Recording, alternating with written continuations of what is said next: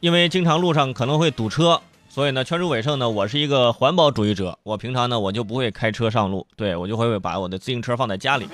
啊，我一般呢就去坐公交车或者是步行。那但每当我走在路上，或者是在这个公交车里呀，啊，看到这个穿校服的这小学生，哎，我就真的很羡慕。你看人家现在这小学生，零花钱多多。啊，就其他的我就不羡慕了，我就只只羡慕这方面。真的，我经常在一些比较贵的那些场合啊，看到学生们在消费，啊，这都是我当年不敢想象的。我当年要想买一张周杰伦的正版的光碟，我都得紧衣缩食一个星期才能买着；如果想买一 MP3，那得紧衣缩食一个学期。我跟你说，那时候说减肥就能瘦下来，因为真的是没钱吃饭。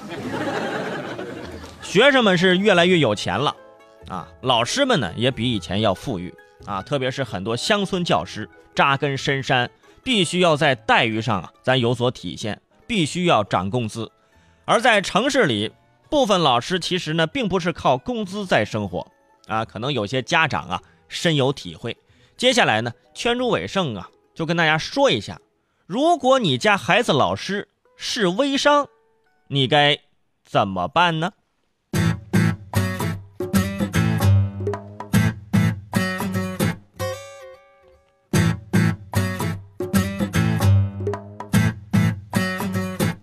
如果你有这样的经历，也可以在微信朋友圈啊，就是我们微信平台跟我说一下啊。如果孩子老师是微商，家长会很纠结，毕竟是孩子老师，每天朋友圈卖东西，不买吧，万一对孩子不好；买了吧，他卖这玩意儿实在用不上。最后咬咬牙买了，买个安心嘛。甚至很多家长给老师做起了代理啊，老师坐着就把钱赚了。当然了，全市卫生说的是极个别的老师。你永远不知道朋友圈里谁会是下一个微商。这句话说的是让我很有体会。圈主并不是看不上这个职业啊，我只是觉得呢，凡事啊要有个度啊，毕竟你赚的是朋友的钱。有句话叫做杀熟啊，越是熟人杀得越狠，让人心寒。所以很多家长呢也是苦不堪言。最近福建省晋江市教育局印发了一个文件，说是禁止全市范围内。包括在编以及合同制教师在内的教职员工从事微商呃等盈利性的活动，就是禁止你们做微商，并要求下属各学校启动自查自纠，同时开通家长举报热线。在文件当中，晋江市教育局将这一政策的动机呢解释为部分教师从事微商已经影响正常的教学工作，损害教师队伍形象。现在这个文件下发已经十多天了，执行。并不乐观，晋江市教育局的相关工作人员就表示，就说呀，目前啊，没有接到任何的举报线索，也没有处理一名在职教师。之前就是很泛滥，很多很多家长都反映，但是这个文件一下来之后呢，哎，突然发现家长他也不举报了，这为什么呢？但是很多老师依然还是在朋友圈卖着东西啊，依然有老师继续在做微商。谁举报？家长举报，高估家长的能力了。万一有举报，老师知道了，给我孩子穿小鞋怎么办？是吧？哎，有些家长真这么想啊！而且有些做微商的这个老师就表示说，老师呢首要工作是教学啊，微商呢只是我们的业余爱好，自己做微商纯属是玩就玩的性质，而且没有占用教学时间啊！就我微信是分组的，领导、家长我都我都屏蔽了，我的产品信息只有一些亲戚朋友可以看到。啊，所卖产品呢，也都是我用了觉得好的才向朋友推荐的。啊，就一般做微商都这么说。还有人认为说，公立学校教师虽然是公职人员，却不是强势的公职人员，没有必要要求的那么严格，对吧？教师也是社会人，而且大多数呢，中小学老师的这个收入呢，呃，相对来说呢，呃，不是特别高。他们利用业余时间做点小生意补贴家用，实乃人之常情。何况这也符合大众创业的时代潮流嘛，是吧？没有必要一刀切嘛，啊，没有必要这样去禁止嘛。呃，对此呢，圈主伟盛觉得说的有点道理啊。圈主伟盛我也觉得啊，要将教师与公务员区别对待，而在教师内部，这个事业编制与合同制教师也应该哎不能一棍子打死，就也应该分开。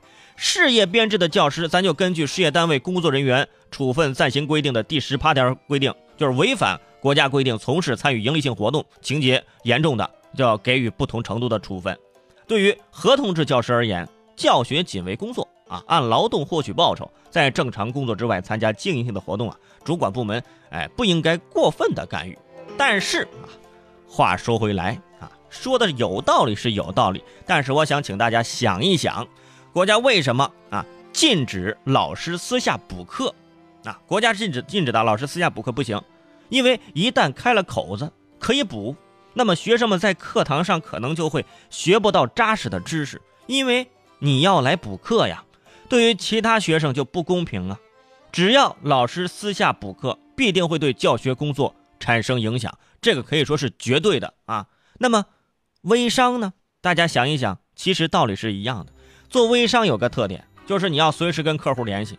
对吧？回答客户的各种呃问题啊，特别耗时间、耗精力、耗心思，还得在朋友圈念实时的刷广告啊。如果一个老师在授课的时候不停的收发微信，那会对教学工作造成怎样的影响呢？而且目前中小学的教学任务本身就特别重，即便老师是在上班的时间不操作微信，但做了这个微商的呃总代理，或者做了微商的就是卖东西，总会让人分神。你下班的时候怎么也得处理处理吧，除非你一天没有一单生意，是吧？也会影响备课。第二啊，人们主要担心的是什么呢？如果家长成了微信群里的生意对象，那么会不会产生权力寻租的现象呢？那就是我这个我买不买呀？哎呀，买吧，但是买是看着你的东西买的吗？不是，看着你老师的身份买的。大家想想是不是这么个道理？虽然说这个老师做微商，主观上并没有绑架家长的消费想法，但是客观上往往却形成了这样的现实，是吧？比如一些家长时不时会通过微信向老师买些物件啊，说好听点家里用得着，说不好听点纯粹是为了讨好老师，啊，八十多块钱东西给一百，那不用找了，希望老师啊对自己的孩子比其他人优待点，是吧？这样的微商就不是纯粹的买卖了，就是给权力寻租制造条件了。长此以往，的确会影响，对吧？这个老师的这个尊严啊，也会制造不公平。卖的是老师的身份。不能否认啊，如今中小学老师的教学任务啊比较重，而且收入呢相对不高啊，投入和产出呢不成比例。尽管教师也是凡人之躯啊，不能不谈钱，也要生活。但是我们从小都知道，教师就像蜡烛。谈的是奉献，因为教育事业本身就是非常严肃、纯粹的行业，需要咱全身心的啊、全心全意的去对待。所以说啊，全儒伟盛在这儿支持给老师们加工资，但是反对老师们做微商。